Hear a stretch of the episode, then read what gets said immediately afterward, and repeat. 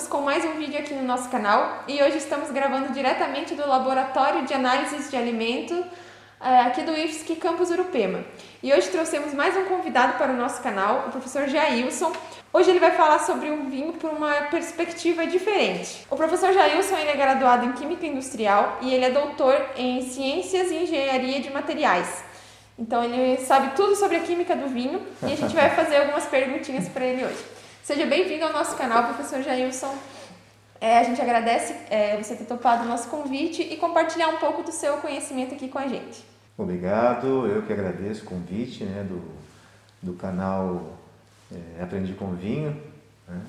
É, é, uma satisfação para nós né, é, contribuirmos para que é, se conheça um pouco mais sobre esse, essa bebida né, tão fantástica que é o vinho. Né? Então já vamos começar a encher o Jailson de perguntas.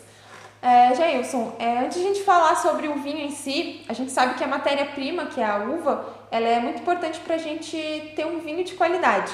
Então você pode falar para a gente é, um pouquinho sobre os compostos químicos que a gente encontra tanto na uva como no mosto é, antes de ele virar vinho?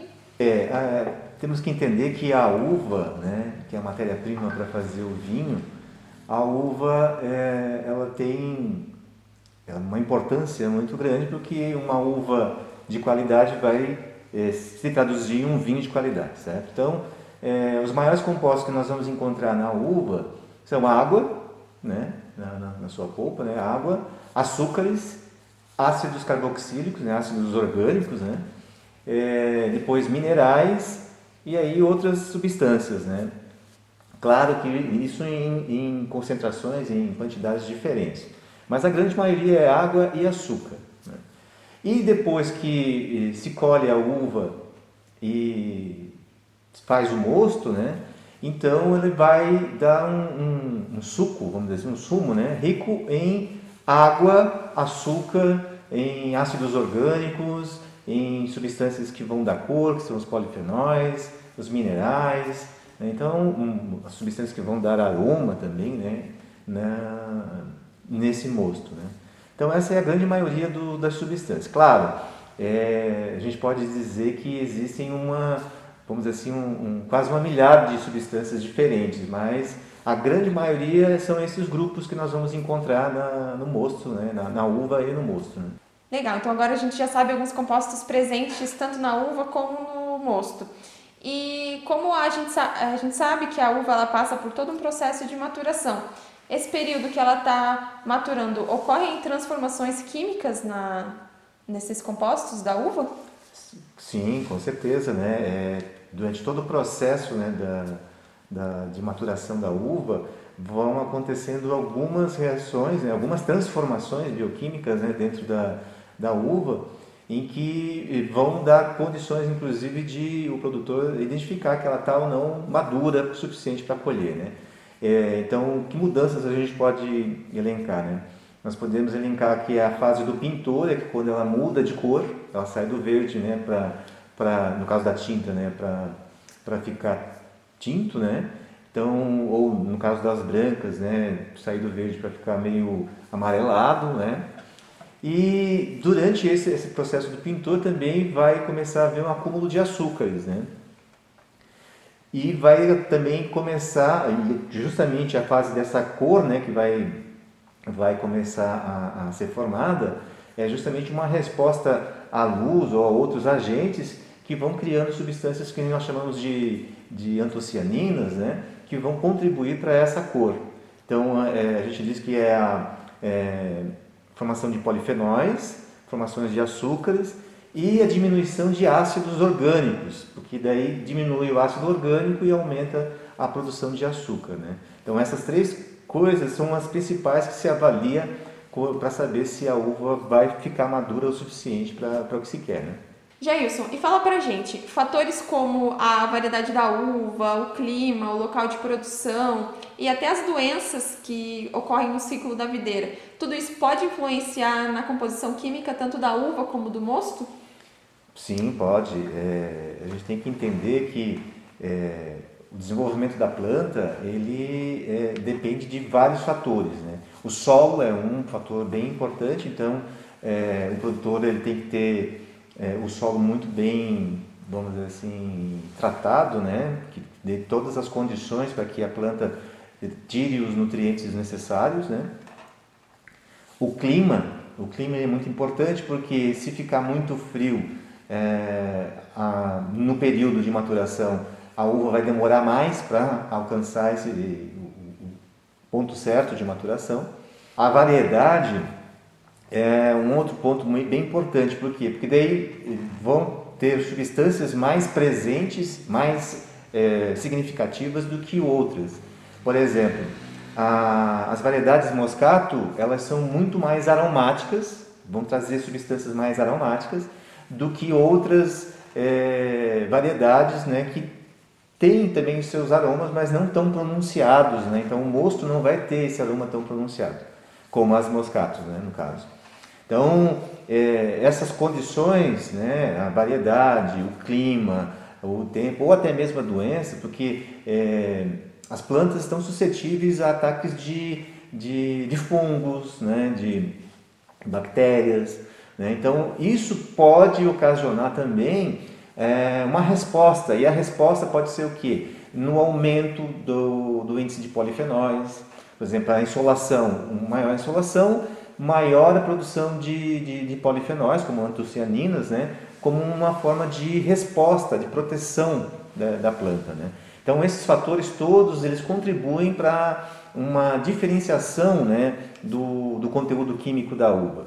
Tanto que, é, dependendo da localização, né, tem o que a gente chama agora de denominação de origem. Por quê? Porque de, determinada região tem uma característica única que dá aquelas propriedades para a uva né, e vai refletir no vinho. Oh, legal. Tudo isso são reações químicas acontecendo durante todo o processo. Todo o processo, exatamente. E falando em denominação de origem, a gente já tem um vídeo sobre esse assunto. Clica aqui no card que a gente vai deixar para vocês, tá bom? E pensando nos compostos aromáticos, é, antes do mosto virar vinho, é, esse mosto já vai apresentar esses compostos que vão é, conferir o aroma. Você pode citar algum deles para gente? É, quando a gente fala em, em aromas, né, desde o mosto até o vinho acabado, né, nós temos o que a gente chama de três categorias, né, que seriam os primários, os secundários e os terciários. Os primários que vêm da uva são aqueles aromas que a gente diz frutado, alguns florais, né? ou até mesmo né, um pimentão verde. Né? Então, nós temos categorias como, por exemplo, as pirazinas, né, que elas vão conferir esse mais herbáceo. Né? Os ésteres né, já vão dar um tom mais frutado, né, como pera. Né? E nós temos também os terpenos, né, que vão dar o, o floral, né? por exemplo, um aroma de rosas. Né? Então, é, dependendo da variedade, nós vamos ter maior presença desses compostos ou menor. Né? E daí, dependendo dessa variedade, a gente vai ter um, um vinho, um mosto né, mais aromático e o outro menos aromático. Né? Então, para ter aroma não precisa ser vinho ainda, pode ser mosto. Pode ser mosto. Agora que a gente já falou das uvas, do mosto, explica para os nossos espectadores como que esse mosto vai virar vinho. Bom, aí é, depois que se faz a colheita, se faz a prensagem das uvas, se faz o esse mosto, né?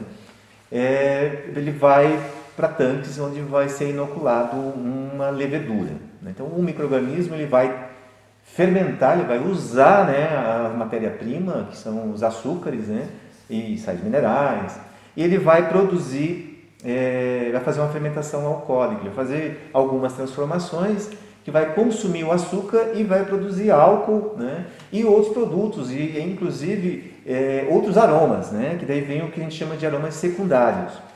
Então, ele vai consumir o açúcar e vai fazer a fermentação alcoólica, onde ele vai dar o álcool, né, dependendo do, da, da fermentação, se ela for bem sucedida, ele vai dar um teor variando aí, né, dependendo do que se quer, de 8 a 14% de, de, de, de álcool. Né? É, é, dependendo também do tipo de vinho que se quer. Uhum. Né? Mas é através do processo fermentativo. Né? Aí depois faz uma estabilização e depois, dependendo do tipo de vinho, se é um vinho jovem, você já pode engarrafar, se não, você vai fazer o processo de envelhecimento. Né? O Jailson já explicou para a gente o processo fermentativo, que é quando o mosto da uva vai virar vinho. E já que a gente está falando de química, Jailson, explica para a gente como que funciona a química do vinho. A tão famosa astringência, os sabores, os aromas. É, quais são os compostos que vão conferir tudo isso no vinho? Quando a gente pensa assim é, no vinho, né, você vai beber um vinho e ele vai é, dar uma astringência. Né? O que, que é a astringência? A astringência é porque os vinhos eles são ricos em taninos, que vêm né, do, do, da uva, um pouco da uva ou do processo de envelhecimento, principalmente barricas. E os taninos, quando eles entram em contato com as proteínas da, que são produzidos pela, na língua, né, eles precipitam essas proteínas e fica dá aquela sensação de, de travar na língua. Então, é, são os taninos que vão acabar ocasionando isso. Né? Os sabores, eles estão muito relacionados com os aromas. Então, à medida que você ingere, né, o primeiro é, processo é pelo nariz, mas quando você ingere, parte volta pelo canal olfativo, né, que dá o que a gente chama de retrogosto, e são aquelas substâncias que a gente já falou, os terpenos, uh, alguns polifenóis, uh, os ésteres, as pirazinas. Então, todas essas substâncias aromáticas, elas acabam dando esse é, gosto, né? esse, essa característica olfativa. Né? Então, é, esses grupos é que vão determinar é, os taninos e os polifenóis, né? a questão da, da. É, então, dependendo do vinho, você tenta trabalhar para que isso fique é, reduzido, né? para não, não ficar muito acentuado, né? É, e que fique mais aromático, fique mais gustativo, né? através dessas outras substâncias que são é, os ésteres, os, os polifenóis, que justamente a, a cor também né, se, se traduz um pouquinho de, de sabor também, né? porque dentro do, da, da, da molécula dos, do, das antocianinas, por exemplo, elas têm grupamentos de açúcares, né? Então, em algum momento pode isso ser traduzido numa sensação mais agradável, né? Então, a questão dos sabores está relacionada com os compostos aromáticos. Compostos aromáticos também, né? É, principalmente ter, é, substâncias é, terpenos, álcools aromáticos, eles têm é, é, essa relação também com os aromas, né? Por isso que é sempre importante a gente treinar tanto o olfato como o paladar para conseguir identificar eles nos vinhos. Né? É até importante, é, quando a gente não está educado, né, se a gente escutar uma pessoa é, falando, ah, isso, tem, isso lembra pêssego, é porque a pessoa não tem isso na memória, né? Sim. Então, ah, de onde que ele tirou o pêssego dentro do, do, vinho, né? E às vezes, por não ter o conhecimento, a gente fica até influenciado a sentir aquele aroma porque alguém falou, mas a gente não sabe de onde saiu, por que que tá falando aquilo, né? Tudo questão de, de treinar o olfato e o paladar. E falando de aromas, a gente também tem um vídeo aqui no canal sobre os aromas dos vinhos. Vocês podem clicar aqui no card que a gente vai deixar para vocês acompanharem também. Jailson, a gente fez recentemente um vídeo com a Cris Rota e nesse vídeo ela falava sobre os benefícios que o vinho pode trazer à saúde. Ela citou alguns compostos é, que são benéficos. Você poderia falar um pouquinho deles para a gente também? Sim, é, o, os vinhos, o, o, vinho, principalmente o tinto, né, ele tem um, uma contribuição de, de, polifenóis né, bem interessante. Né, e dentro desse, desses grande grupo de polifenóis nós temos as antocianinas. As antocianinas elas são moléculas antioxidantes. O que quer dizer isso? Ela é, se oxida rapidamente em contato com outras moléculas, né, ou luz. No caso, quando você ingere, ele vai é, se ligar, ele vai se oxidar com substâncias é, que nós chamamos de radicais livres. Então, ele não deixa que o radical livre é, venha danificar suas células. Então, é, quando você ingere o vinho, esses, esses, essas antocianinas têm essa contribuição, né? E também tem outras moléculas como o resveratrol, né? que ele é uma molécula que está muito em, em, voga agora. Por quê? Porque ela é, previne muitas doenças, como a doença cardiovascular, é, cardíacas, doenças cardíacas, doenças do cérebro. Por quê? Porque justamente ele tem essa ação de proteger principalmente os vasos sanguíneos, né? Ele não deixa que os vasos sanguíneos vão vá sofrendo uma deteriorização com o tempo, né? Uhum devido à nossa vida estressante, né? ainda mais agora em pandemia, né? então ah, o estresse ele acaba sendo muito é, um processo que vai levar a radicais livres, né? e isso vai danificando as células do corpo. Né? É a vinhoterapia que você tinha comentado com a gente? Exatamente, a vinhoterapia. É, só que a vinhoterapia, né, é, a recomendação é um, uma taça por dia, né? Não é uma garrafa por dia. Sim. Aí já não vira mais terapia, né? Exatamente. então, pra gente fechar o vídeo de hoje, Jailson, fala pra gente, você sendo professor de química e também um consumidor de vinhos, qual é a importância de a gente entender como funciona a química do vinho? A importância é como, vamos dizer assim, tudo na nossa vida, né? A importância de você conhecer, né? Porque o conhecimento, ele faz com que você tem uma resposta, vamos dizer assim, inteligente sobre determinada coisa. Né? No caso do vinho, porque você vai conseguir identificar, de repente, se ele está bom ou não está, né? É, depois que você abre, se você, onde você vai, como você vai armazenar, quanto tempo você vai deixar armazenado para que ele não estrague, né? Então, e que benefícios ele pode tirar para você? Se você vai consumir ele é, na temperatura ambiente ou se você vai consumir ele gelado, né? Então tudo isso é, vem desse conhecimento, né?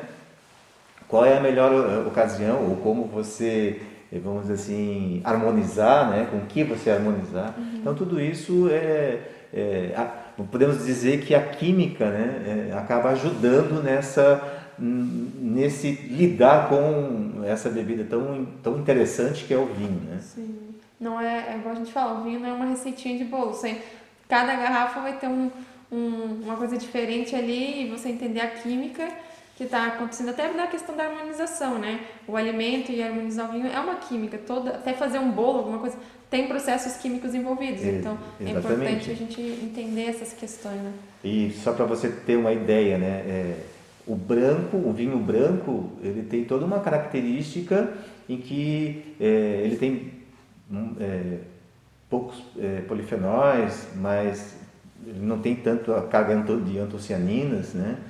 É, e ele requer um, um, um, consumo diferenciado, né? Do que, um, por exemplo, um tinto, né? Um tinto já é mais encorpado, então ele vai ser harmonizado com outras, outros tipos de alimentos, né? Ou você não precisa é, gelar ele, né? Porque é, a acidez é um pouco mais baixa do que no vinho branco.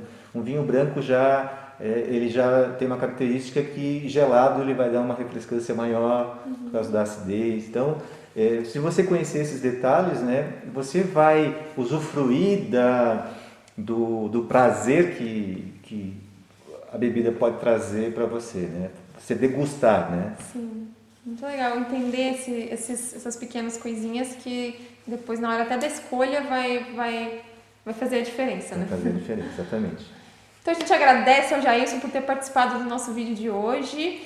É, esteja sempre, sempre bem-vindo aqui no nosso canal. E não esqueçam de curtir, comentar e compartilhar esse vídeo com todo mundo, galera. Um beijo e até semana que vem. Um abraço e tchau, tchau.